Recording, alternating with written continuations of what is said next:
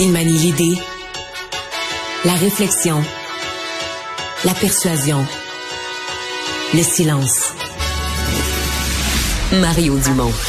Informé, cultivé, rigoureux. Il n'est jamais à court d'arguments. Mario Dumont. Pour savoir et comprendre. Bonjour tout le monde, bienvenue à Cube Radio et la mauvaise nouvelle du jour, euh, les chiffres sur l'inflation, c'est reparti à la hausse. C'est vraiment le scénario qu'on espérait éviter. Euh, l'inflation qui avait connu un, un, sommet en juin 2022 à 8,5% mais un plancher en juin de cette année était descendu jusqu'à 3 puis on se disait on est dans la bonne direction, on approche le 2% 3,3 en juillet, 4 pour le mois d'août, des chiffres révélés ce matin. Donc l'inflation qui est repartie à la hausse. Et comment ne pas penser au risque que la Banque du Canada y voit là une obligation de rehausser à nouveau les taux d'intérêt. On rejoint tout de suite l'équipe de 100% Nouvelles. On va retrouver notre collègue Mario Dumont. Bon après-midi, Mario. Bonjour. Commençons avec l'inflation parce que on sait que ça préoccupe énormément de gens. L'inflation qui est repartie à la hausse pour Ouais. un deuxième mois consécutif. Alors, le Canada était à 2,8 en juin. Ça a monté en juillet, 3,3% 4% au mois d'août. Ça annonce rien de bon pour la suite. là. La prochaine révision, c'est mercredi 25 octobre. Ouais. Ouais, ouais.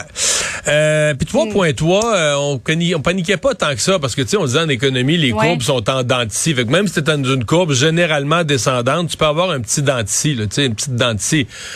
Mais là, euh, 3.3, 4. Et les causes, euh, on s'en est déjà parlé. Et c'est certain qu'il y a le prix de l'énergie, le prix du pétrole. Euh, il est reparti à la hausse, puis là, c'est qu'on ça continue. Aujourd'hui, il a remonté un autre 2 dollars. En tout cas, c'était le cas à l'heure du dîner. Donc là, le pétrole monte. Et puis, euh, ben, L'autre affaire, c'est les taux d'intérêt qui deviennent eux-mêmes, les taux d'intérêt qui ont augmenté tellement vite, qui deviennent eux-mêmes un facteur Ouais. inflationniste, parce que dans ce, tu sais, on dit l'inflation, c'est calculé sur le panier de biens et de services d'une famille moyenne. Donc un peu d'épicerie, un petit peu de linge, mais de l'habitation, c'est-à-dire euh, dans le panier de, de dépenses d'une famille normale, on se loge. Donc autant le logement locatif que les hypothèques, qui sont à peu près les deux paiements principaux euh, pour se loger, selon qu'on soit propriétaire ou locataire, mais les deux ont augmenté considérablement. Et là, les taux d'intérêt eux-mêmes deviennent facteurs d'inflation. Euh, donc, on est dans une, euh, on, est dans une espèce de tourbillon qui euh, D'impasse, com- ouais. commence, commence à m'inquiéter. Là, commence à m'inquiéter parce que les chiffres hier qui ont circulé, au moins sur trois grandes banques canadiennes, on est rendu à- Mhm. aux alentours de 20% des hypothèques où les gens ne payent plus de capital et ne réussissent pas à payer tous leurs intérêts. C'est-à-dire qu'ils payent toujours, ils payent toujours leur montant là, mais le montant je sais pas, mettons, ils payaient, on va dire un chiffron, ils payaient C'est un 2000 montant fixe, là. ça, exactement, un montant fixe. Il payait 2000 pièces par mois, mettons, à- quand les taux d'intérêt étaient à, 1, à 2 Là, il paye encore 2000 pièces par mois. Mais à l'époque, le 2000, il y avait, mettons, 1300 d'intérêt, puis 700 qui allaient se payer en capital la maison. Mais maintenant, sur leur prêt, avec les nouveaux taux d'intérêt, ils ont 2200 d'intérêt à payer. Puis là, là, eux, ils font leur paiement de 2000, mais il manque 200 juste pour payer les taux d'intérêt, les, les- les frais d'intérêt. Donc là, la banque prend le 200 qui manque en intérêt, puis va le rajouter sur l'hypothèque. Donc plutôt, mettons que tu regardes ton relevé, toi et moi, plutôt que de voir ta maison qui se paye, là, tu sais, que le montant de capital baisse, baisse, baisse, ben tu dois un peu plus sur ta maison à chaque mois. Bon, au début, c'était des exceptions. On disait les banques commencent à avoir ce petit phénomène-là qui apparaît. Mais là, tu dis, OK, c'est comme un ménage sur cinq qui paye une hypothèque pour quelques-unes des banques. On n'a pas les chiffres pour les autres banques, mais à peu près un ménage sur cinq se retrouve dans cette situation. Euh, qu'on appelle d'amortissement négatif, c'est-à-dire que tu payes plus ta maison, là, tu- dois un peu plus à chaque mois. Fait qu'on commence à avoir des signaux, les ménages sont très endettés, puis là, je mets de côté l'hypothèque, l'endettement, de- des ménages, cartes de crédit, prêts auto et autres, a augmenté beaucoup, L'ép- l'épargne a baissé. Fait que euh, on commence à voir, puis là, tu dis, OK, les taux d'intérêt vont probablement réaugmenter parce qu'on n'a pas le contrôle sur Mais ça l'inflation. alimente pas justement l'inflation quand les, quand les banques centrales décident de monter les taux directeurs, Mario, ça alimente inévitablement aussi l'inflation. Est-ce que tu crois qu'une Ouais. hausse le 20 mercredi 25 octobre est inévitable ou on va peut-être se pense garder une petite gêne? pas qu'elle est inévitable. mais je pense que ce matin, les probabilités ont grimpé.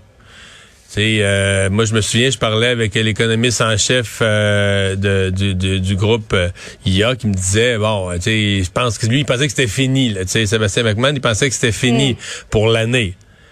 Là, euh, je suis curieux d'y reparler aujourd'hui avec les nouveaux chiffres. Ouais, l'inflation devient vraiment tannante. C'est sûr que l'inflation, il y a l'autre chiffre quand tu prends l'inflation en enlevant le, la dimension pétrole, mais on, est euh, on est un peu coincé là. pas juste au Canada, la même situation se vit ailleurs aussi, mais on est un peu coincé. ça a permis ce matin, là, Pierre Poliev s'en est donné à cœur joie d'en repasser un autre coup sur euh, la, culpabilité, la responsabilité de Justin Trudeau, qui est toujours un peu, qui est toujours un peu exagéré quand M. Poliev en parle. Quoique. C'est son cheval de bataille. Bon, oui, c'est ça. Quoique, Justin Trudeau a une responsabilité, mais il y a de l'inflation dans d'autres pays aussi où il n'y a pas Justin Trudeau. Là.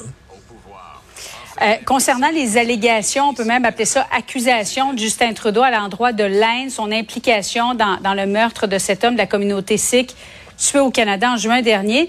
Le premier ministre Justin Trudeau a tenté de calmer le jeu. Aujourd'hui, on va l'écouter, Mario je veux réitérer qu'on euh, devrait rester calme, euh, qu'on devrait rester ancré dans nos valeurs démocratiques, euh, dans les principes de règles de droit et de suivre euh, les faits et de faire le travail nécessaire pour assurer justice et, redevabilité. Lorsqu'il dit on, on, devrait rester calme, comment tu interprètes cette, cette déclaration de Justin Trudeau? Évidemment, l'Inde réagit très fortement.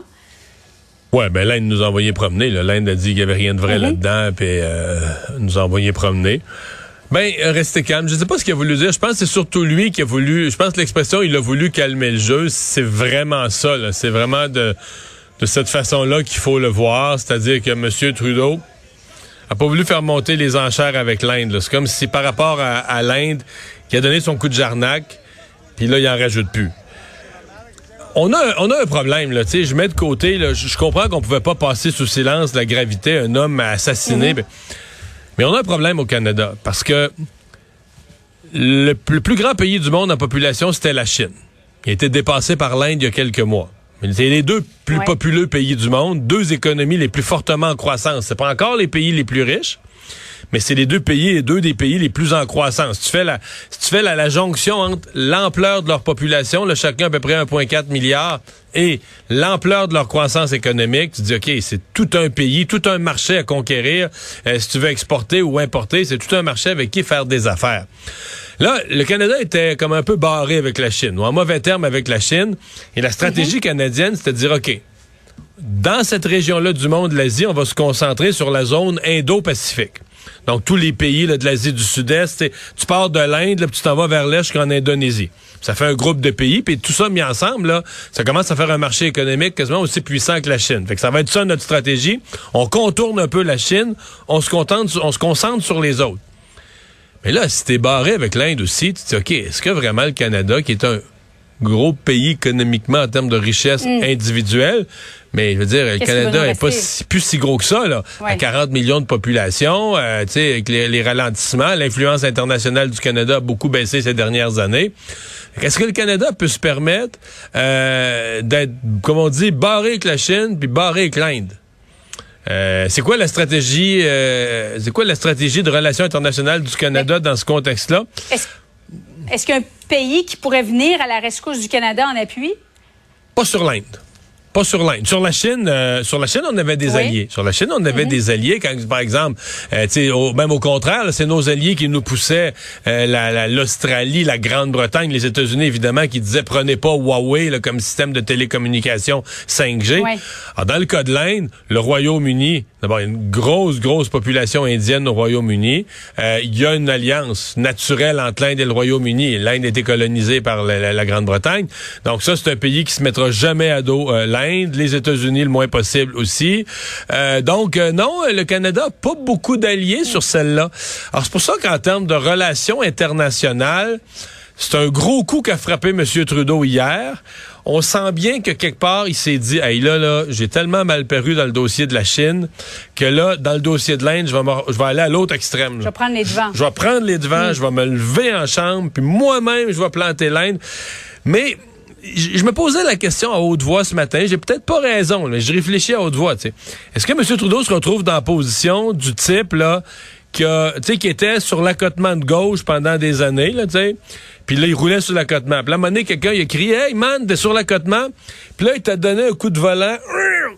Puis là, il s'est retrouvé sur l'accotement de droite. Puis tu dis, t'es es aux deux extrêmes, mais t'es jamais sur la route. Puis je me suis posé la question, est-ce qu'on était tellement dans un extrême de mollesse avec la Chine que là, l'image de M. Trudeau s'en est trouvée affectée?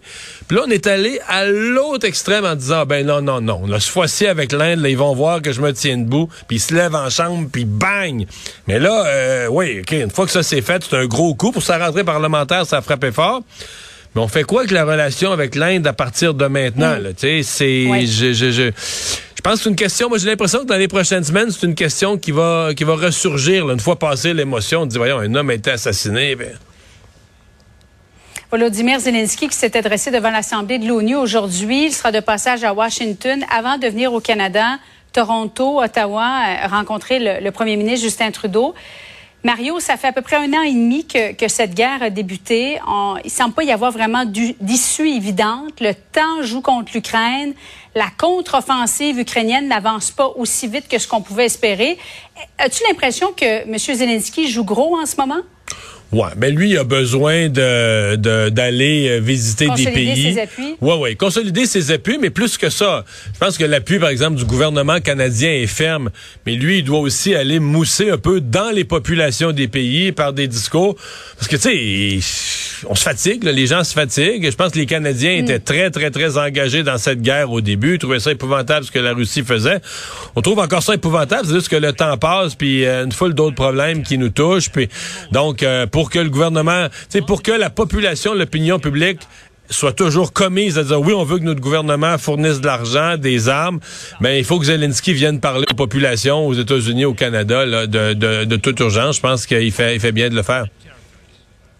Mario, merci beaucoup. Bonne fin d'après-midi à toi. Au revoir. À tout de suite.